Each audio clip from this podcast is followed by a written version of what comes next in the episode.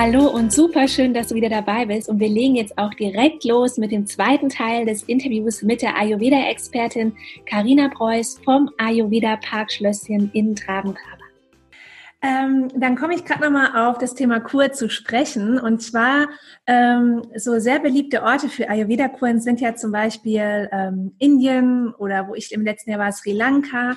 Und viele sagen ja, ja, ähm, da fahre ich hin, da ist das ursprüngliche Ayurveda, das möchte ich erfahren und so weiter. Und ist auch oft ein bisschen günstiger, denn ähm, die Kosten sind ja in den Ländern auch insgesamt günstiger. Ich äh, kann mich erinnern, in Sri Lanka so ein Hotelangestellter, der kriegt bei einer Glück hat im Monat 250 Euro.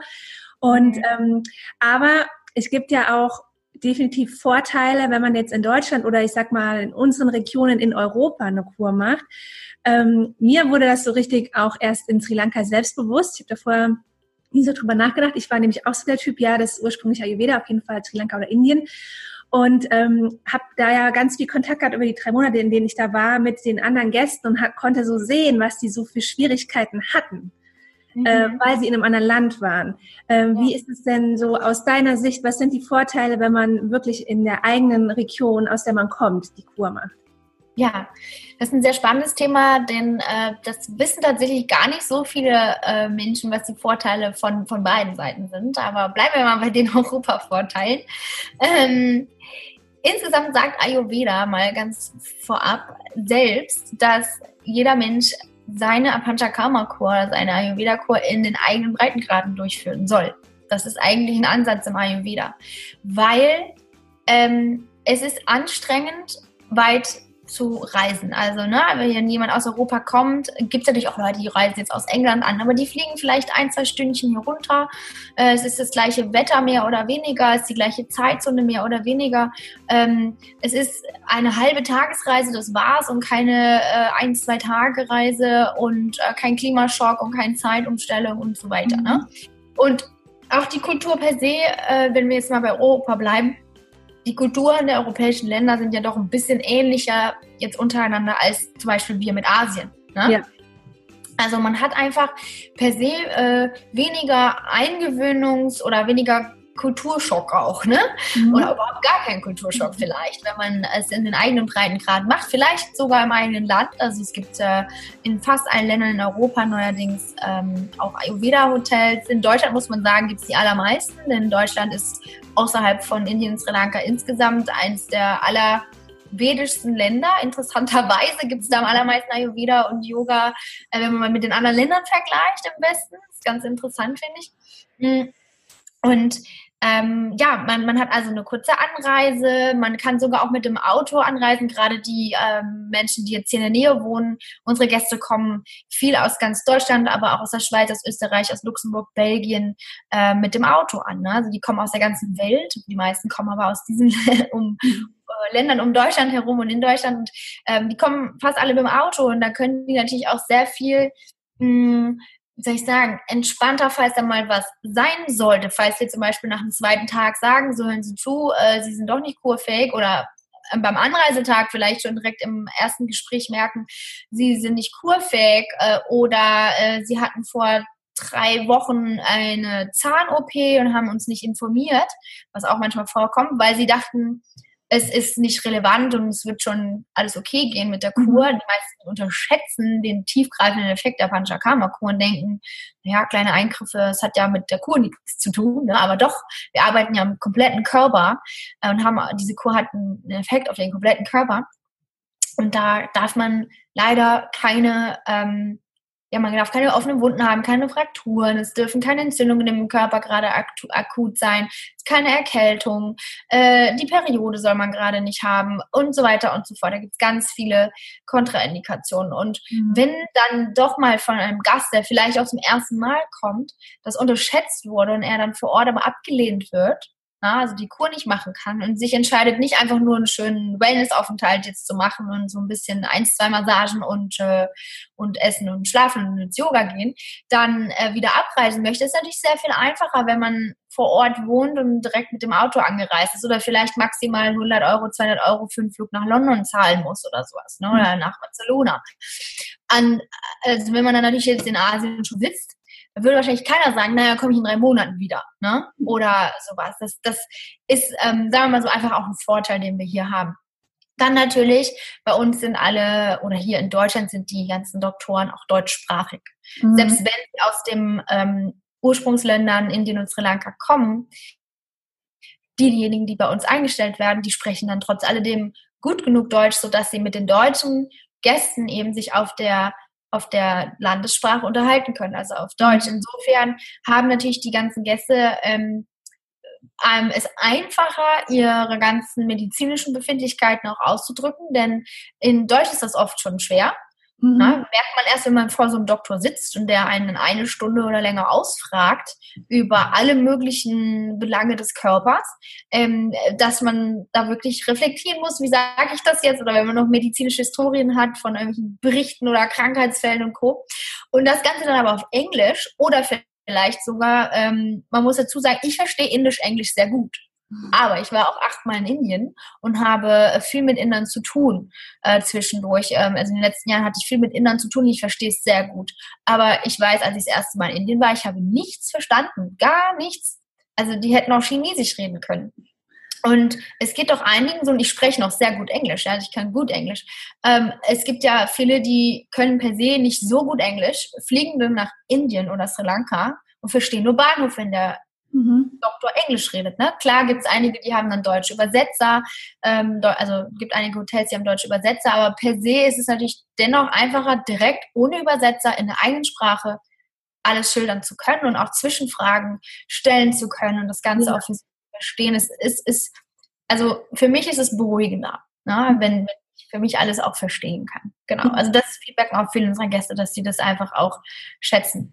Dann natürlich die Hygienestandards. Ne? Also bei uns in Deutschland, also bei uns im Ayurveda-Praxis, wir sind an sich eine unglaublich äh, wie soll ich sagen, äh, meine, meine Mutter, meine Oma sind so ein bisschen Putzfanatiker. Äh, also bei uns ist mhm. alles übersauber. Und in der Familie und demnach auch im Hotel. Das Feedback auch alle unsere Gäste, die sagen, es ist so sauber bei ihnen, das ist toll. Und aber an sich haben wir natürlich überhaupt in Europa ganz andere Hygienestandards als in den Ursprungsländern. Man muss mal einfach hier viel weniger aufpassen. Also eigentlich gar nicht, ne?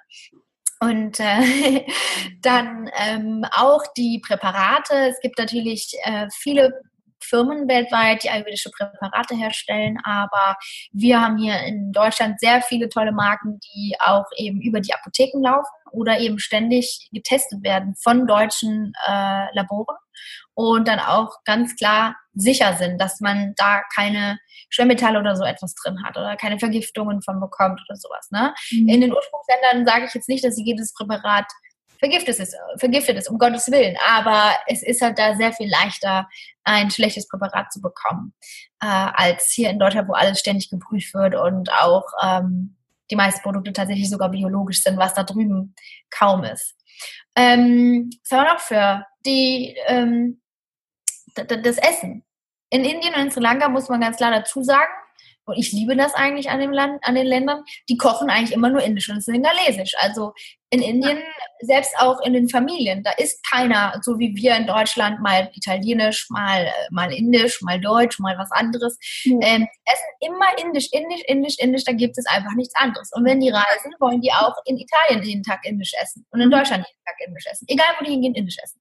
Mhm. Und ähm, dann denken die natürlich, gar nicht darüber nach, dass wir vielleicht anders ticken wie Europäer und ein bisschen mehr ja, A, Varietät uns wünschen und B, vielleicht auch mit diesen äh, urindischen Gerichten in der Masse dann gar nicht so gut klarkommen wie, ähm, ja, wie mit einer abwechslungsreicheren Küche. Ne? Also das, ich vertrage das gut, aber es gibt auch Leute, die sagen, ich komme mit den Gewürzen nicht so gut klar und es ist alles irgendwie echt fade, nach zwei Wochen immer wieder das indische Essen. Mhm. Und ähm, insofern, äh, wer es mag, ist happy und wer es nicht mag, der äh, könnte da irgendwann äh, auf Langeweile stoßen und sagen, hm, ich freue mich jetzt wieder aufs Haus und auf das andere. Bei uns immer hier wieder Partys sind zum Beispiel, wir kochen wirklich durch die Bank, also ganz international. Immer Ayurvedisch, aber Ayurvedisch essen heißt nicht, äh, oder Ayurvedisch kochen heißt nicht per se indisch kochen. Also das ist äh, ein Krux. Wer das noch denkt, das ist falsch. und genau, also das ist ein Vorteil. Dann, ähm, ja, auch, man muss sagen, ähm, hier in Deutschland vor allem kann ich natürlich dafür sprechen, dass wir doch ein, eine, eine Kultur haben der Genauigkeit. Und wir lieben es ja, die Dinge doch relativ gut, am liebsten perfekt zu machen. Und dementsprechend ist auch der Anspruch, wenn man in ein deutsches Haus geht, also ich kann natürlich hauptsächlich nur für uns sprechen, aber ich denke, es ist auch in anderen Häusern so in Deutschland, ähm, sehr hoch, den Ayurveda äh, sehr authentisch und sehr ähm, akribisch perfekt umzusetzen. Für jeden einzelnen Gast heißt das jetzt was anderes, aber auch die Massagen zum Beispiel, die Synchronmassagen wirklich auch synchron durchzuführen. Ich war in Indien schon in mehreren Abhyangas, das ist diese Grund-Ayurveda-Massage, äh, die sehr oft angeboten wird, auch in vielen Spas weltweit, nicht nur in Indien und Sri Lanka, sondern irgendwie überall heutzutage ist in Mode. Und ich habe schon einige Biangas dort bekommen, wo ich äh, echt Schmerzen hatte danach, weil entweder ich auf diesen Holzpritschen lag und die nicht wie in Europa äh, oder wie bei uns jedenfalls schöne Polster auf ihren Bänken drauf hatten. Also mhm. meine, meine Knochen teilweise äh, auf diesem Holz gelegen haben und dann mit viel Druck von hinten. Uh, das war dann so, teilweise hatte ich sogar auch ähm, blaue Flecken. und das ist nicht, was ich mir wünsche von einer Massage, ehrlich gesagt. Und dann äh, gab es auch schon welche, wo ich dachte, so, sag mal, wissen die überhaupt, was das Wort synchron heißt? Ne? Also es gab auch welche, die haben sich echt bemüht. Es war relativ synchron. Also sie kamen nah dran an unsere Synchronmassagen, aber per se ähm, sind die meisten in Indien einfach vom kulturellen Ansatz nicht so die genau nicht, also die sind aber nicht so genau wie wir Deutschen. Ne? Also da sind die Synchronmassagen werden nicht ganz so ernst genommen. Ein deutschen Menschen, der dann da liegt, könnte das aufregen. Jemand, der einfach äh, gehört hat Synchronmassage und dann ist der eine zehn Zentimeter weiter unten als der andere ständig. Ähm, mich hat es teilweise genervt. Also ich musste dann üben, abzuschalten und mhm. äh, äh, nicht die ganze Zeit zu denken, sag mal, siehst du das eigentlich nicht, liebe Frau, dass deine Finger woanders sind als der andere? Aber gut. das sind äh, möglich äh, Vorkommnisse, die jetzt nicht jeden stören müssen, aber ähm, mhm. also das ist auch ein Vorteil und ja. Ähm, ja, vielleicht kommen da jetzt noch ein paar Sachen, aber jetzt äh, gerade. Ja, also ähm, Fällt dir noch was ein? ja, was ich eben, was mir in Sri Lanka so aufgefallen ist, dass ähm, wenn man so weit fliegt in so ein komplett anderes Land, ja, dann hat man natürlich auch so ein bisschen das, die Entdecker oh. in sich drin, ja, und will natürlich auch an den Strand und will ans Meer und will sich Tempel angucken und will losfahren und raus, ja. ja. Und das ist den Leuten extrem schwer gefallen, äh, ruhig zu bleiben, weil sie diese ganze Welt da, das ganze Außen hatten, dass sie nicht kannten, was sie kennenlernen wollten. Und dann, äh, es fällt Menschen, obwohl man sich immer nach Ruhe sehnt, habe ich dort wirklich die Erfahrung gemacht, dass es Menschen total schwer fällt, einfach mal ruhig zu sein, ja. Und dann ist noch so viel außen, was man nicht kennt, was man sehen will. Ja. Und ähm, das ist halt äh, bei euch, sage ich mal, ich war ja damals mit meinem Onkel zu Besuch, der hat da ja Traben Trabach da in, in ein Stündchen abgelaufen. Das ist natürlich äh, nicht so extrem, ja. ne? Ja. Das ist ein sehr wichtiger Punkt, danke, dass du den ansprichst, weil man in einer Panchakarma-Kur idealerweise gar nicht aus dem Hotel herausgeht. Ähm, A, weil man die Ruhe den Rückzug braucht, einfach bei sich zu sein. B, weil der Tag auch ausgefüllter ist, als man denkt. Also es ist nicht einfach nur nichts tun die ganze Zeit, sondern wie gesagt, man isst, man geht ins Yoga, man hat alle paar Tage oder auch jeden Tag äh, äh Check-ups mit dem Ayurveda-Mediziner, man geht mehrere Stunden in die Behandlungen, also mindestens 50 Minuten, würde ich sagen. Wenn man eine Doppelbehandlung hat, auch mal anderthalb Stunden. Dann, wenn man dann noch danach zum Beispiel einen Einlauf bekommt, ist man auch zwei Stunden drin. Danach noch eine Ruhephase, danach noch duschen, das ganze Öl aus dem Haar bekommen. Bei Frauen kann das heißen, dass man dreimal den Kopf einschamponieren muss. Man ist auch tiefenentspannt, man stresst sich am besten auch nicht. Dann ist man also den Vor- oder Nachmittag schon mal beschäftigt. Und ähm, ja, und der andere Rest vom Tag ist dann also, wie gesagt, mit Yoga, Essen, Entspannen, mal ein Nickerchen machen oder auch mal noch äh, einen Spaziergang, auch voll.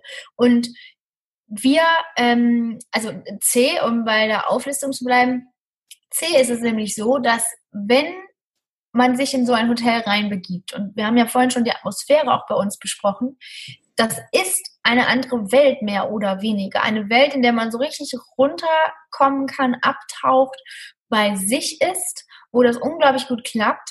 Aber in dem Moment, wo unsere Gäste, und das kriegen wir ständig auch erzählt von Gästen, die dann doch rausgehen in den Ort und spazieren gehen oder an die Mosel und sich was angucken wollen. Mhm. Es gibt sogar, gerade vor ein paar Tagen haben mir wieder Gäste gesagt, die haben gesagt, wissen Sie was, ich bin runtergefahren, an das Moselufer. Ich, also hier ist ja nicht viel los, es ist ja eine, eine kleine Stadt, ne? also 7000 Einwohner, es ist jetzt nicht Berlin gewesen, aber das hat mich verrückt gemacht. Also ich war ja sowas von fertig mit der Welt, dass ich da mhm. unten stand, einfach am Moselufer und das ist auch wirklich, also es ist kein Rummelplatz, ne? da sind ein paar Autos und ein paar Enten und die Mosel und ein paar Schiffchen. Vielleicht mal ein Spaziergänger, aber da ist jetzt auch nicht viel los, kein Highlife. Aber allein die Energie, ähm, und das kann man vielleicht auch erst nachvollziehen, wenn man es wirklich erlebt hat, aber die Energie in der Außenwelt ist eine andere als in so einem äh, geschützten Raum, wo alle sich dem Ayurveda und der Ayurveda-Kur widmen. Ne? Also das, mhm. bei uns gibt es ja auch nur Ayurveda-Gäste zum Beispiel. Und ähm, die sagen, sie waren so froh, als sie wieder zu Hause waren, die wollen nie wieder aus dem Hotel raus. Und es gibt auch viele, die sind dann zum zweiten, dritten, zehnten, fünfzehnten Mal da, die gehen wirklich einfach nicht aus unseren Toren hinaus. Maximal hinterm Hotel in den Wald, da gehen sie dann spazieren, aber das ist ja nochmal was anderes. Ne? Mhm. Ähm, also es, der Geist ist auch durch das, was wir machen, auf, in, in, ganz, in einem ganz anderen Modus ähm, und auch viel offener. Man ist sehr viel empfindlicher für Geräusche, Gerüche oder die Energien auch anderer Menschen. Und wenn man dann ganz normal durch die Stadt läuft, ist das wirklich fast unangenehm. Mhm. Also in dem Falle, ähm, wenn man in einem äh, Land ist wie in Sri Lanka oder in Indien oder egal wo man hinfährt und meint, man muss dann noch Sightseeing machen, das ist nicht Sinn der Panchakarma-Kur. Ähm, zeitlich vielleicht sogar ähm, kommt man ins Straucheln, weil man, wie gesagt, ja eigentlich den Tag schon voll geplant hat mit mhm. den ganzen Ayurveda-Komponenten. Genau. Und dann äh, kann man es auch niemals so gut genießen, wie wenn man wenn man wirklich was anschauen möchte, einfach mal ins Land für eine Kulturreise fährt. Mhm. Ja, also das ist, muss man unbedingt trennen, das wissen die wenigsten. Und mal ganz ehrlich, die Ayurveda-Hotels in Indien und Sri Lanka sind alle circa 10 bis 15 Jahre alt. Ja, also der Hype um Ayurveda und um diese ganzen äh, Panchakarma-Häuser ist ja noch gar nicht so alt. Wir mhm. sind schon 26 Jahre auf dem Markt. Es gab damals, glaube ich, drei oder vier Hotels gleichzeitig mit uns, die so früh schon eröffnet haben, weltweit. Und ähm, es gab auch ein, zwei davor, die sind aber schon geschlossen. Also wir sind eins der allerältesten, kann man an einer Hand abzählen, die aktuell noch existieren. Mhm. Und ähm, es gibt sehr viele, auch in den Ursprungsländern, die, mh, hm, naja, wie soll ich sagen, die das einfach aus, aus hm, weil es Trend ist gemacht haben und nicht aus dem Herzen heraus. Also ich kenne ein paar Unternehmen, es, es gibt auch einige unserer indischen und singalesischen Doktoren, die daherkommen, die ganz klar sagen, Karina, äh, wenn du nach Sri Lanka oder Indien fährst und deine Kur machen willst, bitte, bitte rede mit mir vorab. Ich sage dir ganz genau, wo du hingehen kannst und wo nicht, weil es gibt einige, die bieten sogar Alkohol an, es gibt einige, die bieten sogar Fisch und Fleisch an. Mhm. Ähm, oder äh, rohes, rohes Obst als Dessert zum äh, in einer Kur, ja. Das ist mhm. ähm, also all diese Dinge, die ich da gerade aufgezählt habe, das sorry, aber das ist Humbug in einer Ayurveda-Kur. Das gehört da nicht rein. Das ist viel zu schwer verdaubar. Mhm. Ähm, da hat jemand irgendwie die Prinzipien nicht ganz verstanden. Aber viele dort drüben denken sich, ja, der europäische Kunde will das ja. Und genau. der europäische Kunde ist der ähm, Hauptkunde für Ayurveda-Kuren und allen voran Number One auf der ganzen Welt der Deutsche. Ja, wir sind da sowieso einer der Hauptreisenden äh, der Welt und was ähm, Gesundheits- und Wellnessreisen angeht, auch mit bei den Top 3. Und äh, bei Ayurveda, die Deutschen machen am allermeisten diese Kuren. Also auch dort ist das das Hauptklientel und, und die Anbieter denken dort drüben, also nicht alle, aber einige, dass der Deutsche das so möchte. Der möchte dann sein Bierchen dazu haben. Ja, aber das ist dann kein Ayurveda mehr, keine Ayurveda-Kur. Das macht keinen Sinn. Insofern, wenn man darüber fährt, und ich bin da auch nicht abgeneigt, ich habe auch schon mal eine Kur in Indien gemacht und ich werde sicher irgendwann nochmal rüberfliegen, ist es aber wichtig, ganz arg auf all die wichtigsten Komponenten zu achten, dass sie wirklich reines Ayurveda machen, dass sie auch, zum Beispiel in Sri Lanka gibt es auch einige Hotels, die bieten gar keine Einläufe an und auch kein Ghee. Gibt es mhm. viele. Ne? Mhm. Ist dann, sagen wir mal, etwas weniger tiefgreifend die Kur auch toll. Aber ähm, ich persönlich würde das schon bevorzugen, wenn die Möglichkeit da wäre, dass wenn ich die Indikation für habe, dass ich es dann auch bekommen kann. Ja. Und äh, gerade die Einläufe sind von den fünf Ausleitungsverfahren von den Panchakarmas die ähm, zentralsten, sagt man. Also das ist so, äh, was am allermeisten im ganzen Körper bewirkt. Ähm, insofern, wenn es die dann da nicht gibt, ist ein bisschen schade, ehrlich gesagt. Ne? Also sollte man das auf jeden Fall abfragen. Auf jeden Fall. Abfragen. Machen Sie Einläufe. Haben Sie Gie? Ähm, wie ist das Essen? Wenn die sagen, es gibt Alkohol als Option oder es gibt Fleisch an manchen Tagen und am letzten Abend vielleicht äh, als Belohnung, dass sie durchgehalten haben, einen Fisch, nicht hinfahren. Ähm, dann sollten die idealerweise, gut, da kann man noch mit Augen zudrücken, aber idealerweise sollten die auch Männer von Männern und Frauen von Frauen äh, massieren lassen, ja. Also dass das wirklich auch authentisch ayurvedisch getrennt ist, so wie das Ayurveda eigentlich vorschreibt, dass die Energien ne, bei Frauen, mhm. die Frauen von Frauen bleiben und die Männer bei Männern bleiben. Mhm. Ähm, dann äh, einfach auch schauen, haben die ähm, also idealerweise ist es auch so, dass man kein Buffet hat. Wir haben zum Beispiel sonntags zwar ein Buffet, aber wir sagen allen Gästen immer bitte nicht zu viel essen, wenn es jeden Tag Buffet gibt und vor allem man im Ausland auch noch ist. Mhm. Also da dann ähm, und auch noch am schlimmsten, wie gesagt, wenn es dann noch Fischcurry gibt oder das Curry und dies Curry, dann will man das probieren, weil man ist ja mal in dem Land endlich. Daher denkt dann keiner mehr dran, dass es vielleicht wirklich für die Panchakarma Quatsch ist und die Köche, die dran stehen, die würden es niemals verbieten. Ja, das ist auch, mhm. also die sind ja, ist ja kein Gefängnis. Insofern äh, essen die Leute es dann doch. Und wenn sie nur zwei Löffelchen davon essen, dann sind es drei Fischcurrys äh, oder ein Fisch, ein Lamm, ein äh, Hühnchencurry, dann essen sie sechs, sieben, ja, das ist auch voll mit Fleisch und Fisch am Abend. Ne? Das, ist, das bringt nichts in der Kur. Also auch schauen, dass nicht immer Buffet ist, damit man sich immer vollschlägt. Insgesamt natürlich unbedingt ähm, auch schauen, habe ich Alkohol schon genannt? Das ist ja kein Alkohol. genau. Ähm, und also was auch ganz, ganz wichtig ist, äh, ist, dass man vorher und nachher noch ein paar Tage einplant, um sich vorzubereiten im Land auf die Kur. Ja, also dass man sich erstmal ans Klima gewöhnt, dass man sich an ähm, die Zeit gewöhnt und der Körper einfach Eingewöhnungszeit hat. Und wenn diese Phase ab, äh, fertig ist, also so nach, sagen wir mal, fünf Tagen, dann startet man mit der Kur. Und wenn die Kur dann zwei, drei Wochen rum ist, macht man das nochmal, dass man ein paar Tage lang Ausgewöhnungszeit hat und ähm, gerne noch aber vielleicht in dem Resort bleibt und ein paar Tage einfach das Essen weiter genießt, weil der Magen-Darm-Trakt muss ja auch wieder aufgebaut werden nach so einer Kur. Und man kann nicht gleich loslegen und dann irgendwie ein Steak essen oder irgendwie äh, einen riesen Salat. Man muss weiter erstmal vegetarisch essen und so weiter und so fort. Also es ist Nachkur-Info. Die kriegt man im Resort auch nochmal äh, hoffentlich dann genau erklärt. Und ja, dann kann man wieder nach Hause fliegen. Aber auch hier Vorsicht, weil die meisten fliegen natürlich im Winter, im deutschen Winter nach, nach drüben, nach Asien. Und dadurch, dass es hier eisekalt ist und da drüben sehr warm und man ist wie ein rohes Ei nach so einer Panchakarma-Kur, ist die Ansteckungsgefahr oder die Infektionsgefahr doch sehr hoch, weil man sich ja stresst mit dem Flug, dann kommt man wieder hierher, dann ist alles kalt und der Körper hat wieder ähm, diese anstrengende Umgewöhnung.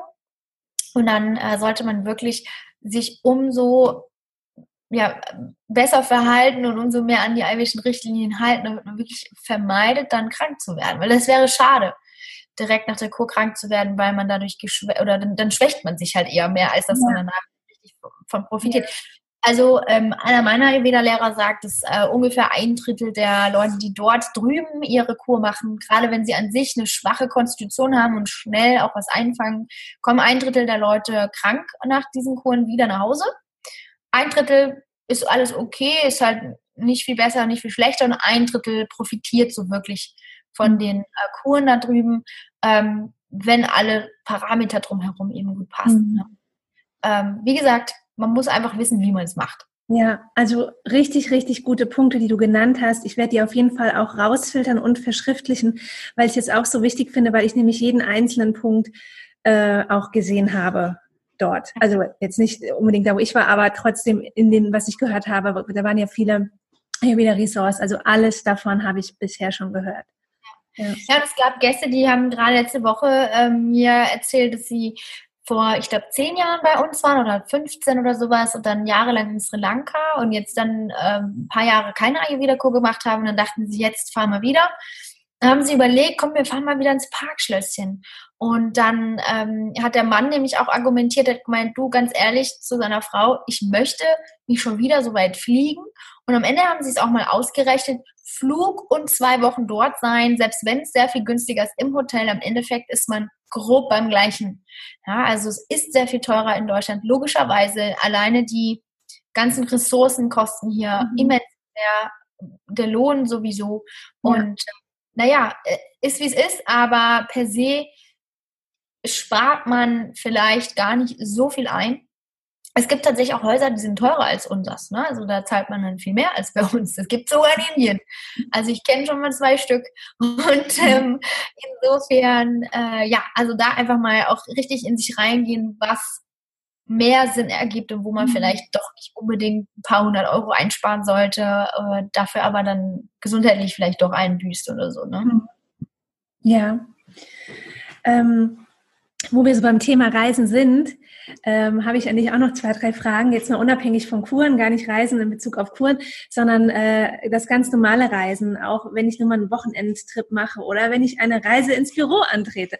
Also einfach, wenn ich unterwegs bin, ja, und möchte mich dann, ähm, ja, sage ich mal, Ayurveda-konform ernähren. Das ist manchmal gar nicht so einfach. Ich habe gerade dir im Vorgespräch erzählt, ich habe jetzt auch eine Ausbildung gemacht, Ayurveda-Ernährungsberaterin und äh, der Witz war, dass ich morgens im Hotel Wurst, Käsebrötchen, Ei, Joghurt äh, lag da und ja, okay, was mache ich jetzt? Was, wie ernähre ich mich denn jetzt zum Frühstück? Ne? Mhm. Was sind deine Tipps für unterwegs? Also es gibt mehrere Tricks, die man ähm, ja, sich so aneignen kann. Und zwar einmal zum Frühstück kann man sich, wie du auch jetzt dir gekauft hast, einen Reisewasserkocher zulegen.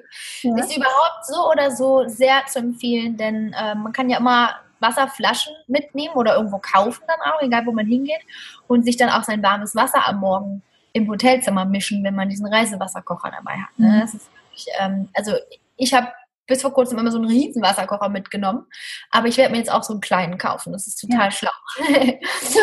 Und ähm, genau, ich war auch vor zwei Wochen im Urlaub. Meine Mutter hatte so einen Reisewasserkocher mit dabei, der ist Gold wert, wirklich Gold mhm. wert.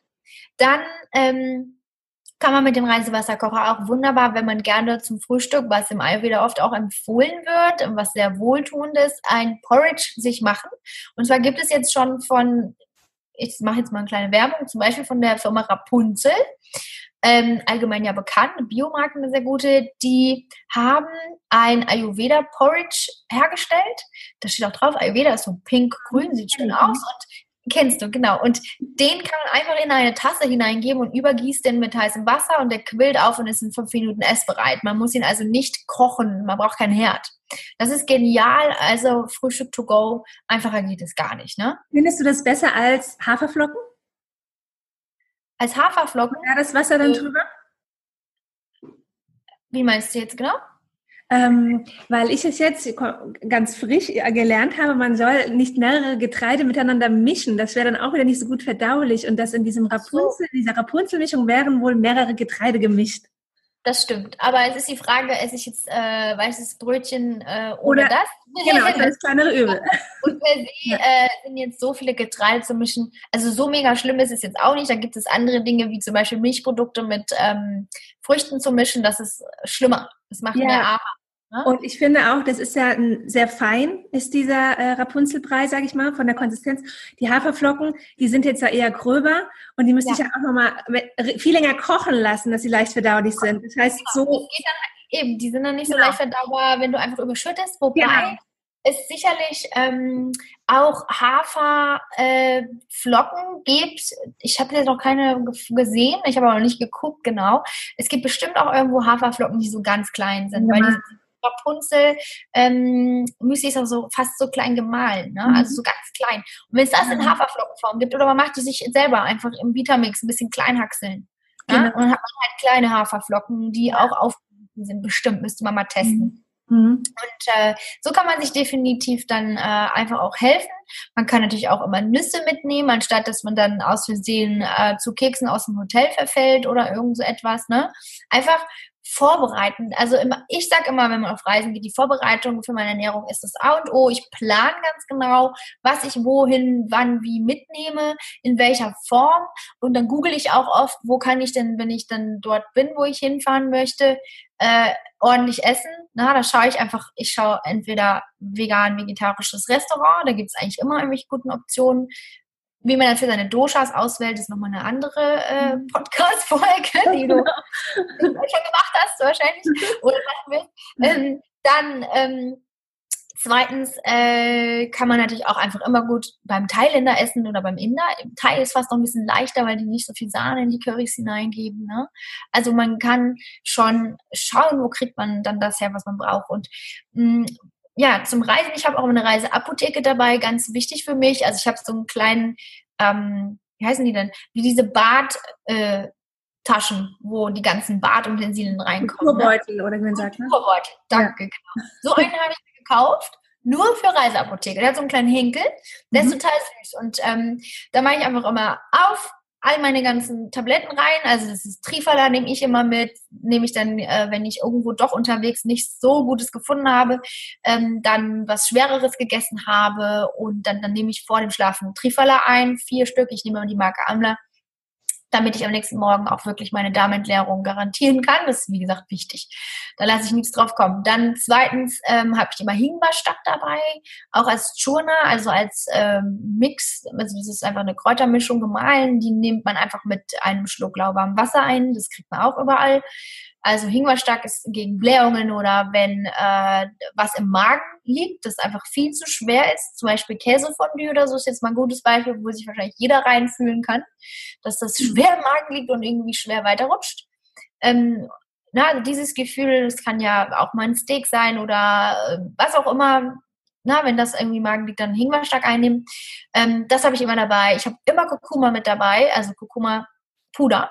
Mhm ähm, äh, wie heißt es, äh, Pulver, ja. dann Genau, weil Honig kriege ich eigentlich überall, egal in welchem Land. Das kann ich mir dann also 50-50 zu einem kleinen, ich sag mal, natürlichen Antibiotikum mischen, wenn ich merke, ich habe eine Erkältung oder ich ähm, habe irgendwo eine Entzündung. Äh, ich nehme auch Kurkuma, wenn ich jetzt eine Wunde haben sollte irgendwo. Man kann ja mal hinfallen und es jetzt nicht so schlimm ist, als dass ich meine, ich muss zum Doktor gehen. Mhm. Dann äh, desinfiziere ich es ein klein bisschen mit dem Kurkuma, dass ich, ähm, Alkohol kann man natürlich an der Bar auch immer bestellen, aber es ist auch schön, dann einfach ein klein bisschen Kurkuma in die Wunde reinzugeben. Das trocknet die Wunde aus und äh, ist ja auch blutreinigend ne, und antibakteriell ja, also Kurkuma mitnehmen ist immer gut. Man muss nur aufpassen, dass halt das bloß nicht ausläuft, weil das ja sehr, sehr färbt.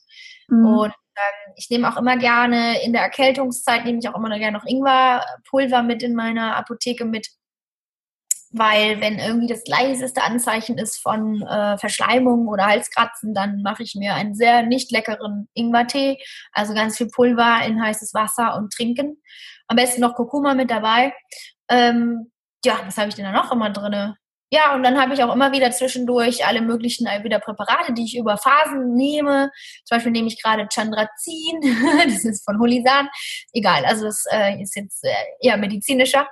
Äh, ich bin nicht krank oder so, aber man kann ja immer irgendwie an sich arbeiten und insofern, äh, genau, habe ich da meine Einzelprodukte immer noch mit dabei oder habe jetzt über den Winter auch ähm, Vitamin D genommen Jetzt mhm. nicht äh, das Ayurvedischste, äh, aber es ist jetzt auch nicht konträr im Ayurveda. Ne? Also es ist in, hat mir auch eine Ayurveda-Medizinerin empfohlen. Mhm. Habe ich eine sehr gute Marke gefunden, ähm, sehr natürlich. Und ja, und schon ist die ganze Reiseapotheke voll. Ne? Mhm.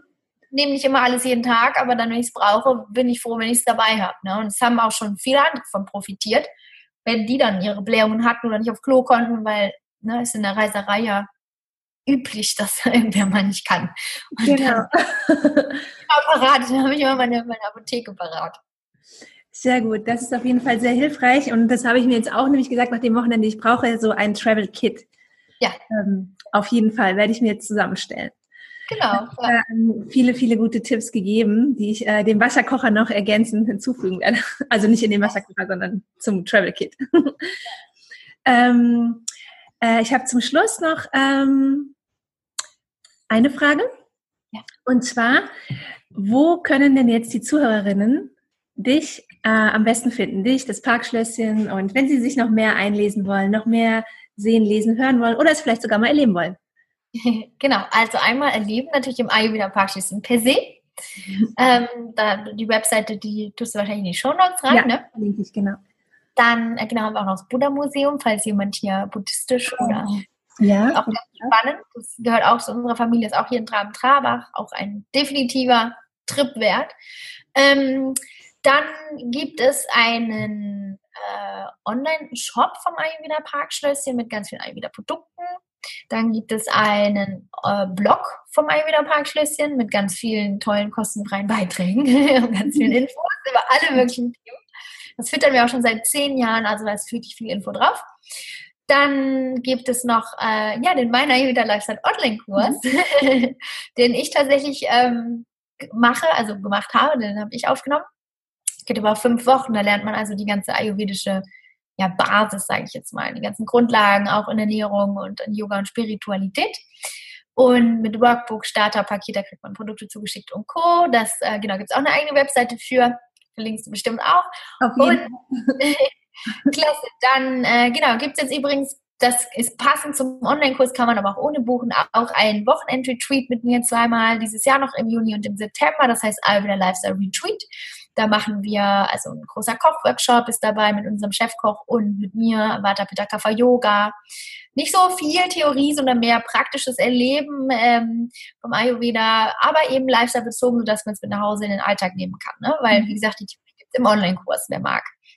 Und dann gibt es uns natürlich auch auf Facebook und auch auf Instagram, also einmal Ayurveda Parkschlösschen und einmal mein Ayurveda Lifestyle. Da ja, blogge, sage ich mal in Anführungszeichen. Ich auch selber immer in meinen Stories sowie aber auch in den Posts über alle möglichen ayurvedischen äh, und auch spirituellen yogischen Themen. Ja. Mhm. Okay, Instagram gibt es ja zwei Kanäle, ne? einmal äh, von dir persönlich und einmal vom Ayurveda Parkschlösschen. Genau. Und, ähm, genau. Ja, und um Social Media noch abzurunden, könnt ihr auch auf Pinterest vorbeischauen. Wie konnte ich das vergessen? Du hast so recht. Pinterest, genau, mit der lieben Nathalie, die uns hilft.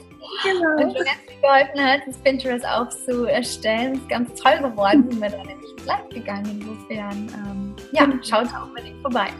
Ja, fein. Da haben wir jetzt eine ganze Menge. Ich werde alles verlinken. Ihr könnt euch ganz entspannt durchklicken und euch alles anschauen. Ja. Wunderbar. Ja, liebe Karina, ich danke dir sehr, sehr für deine Zeit, für deine vielen Infos. So und gerne. Herzlichen Dank. Danke dir, Nathalie, und alles Liebe. Danke.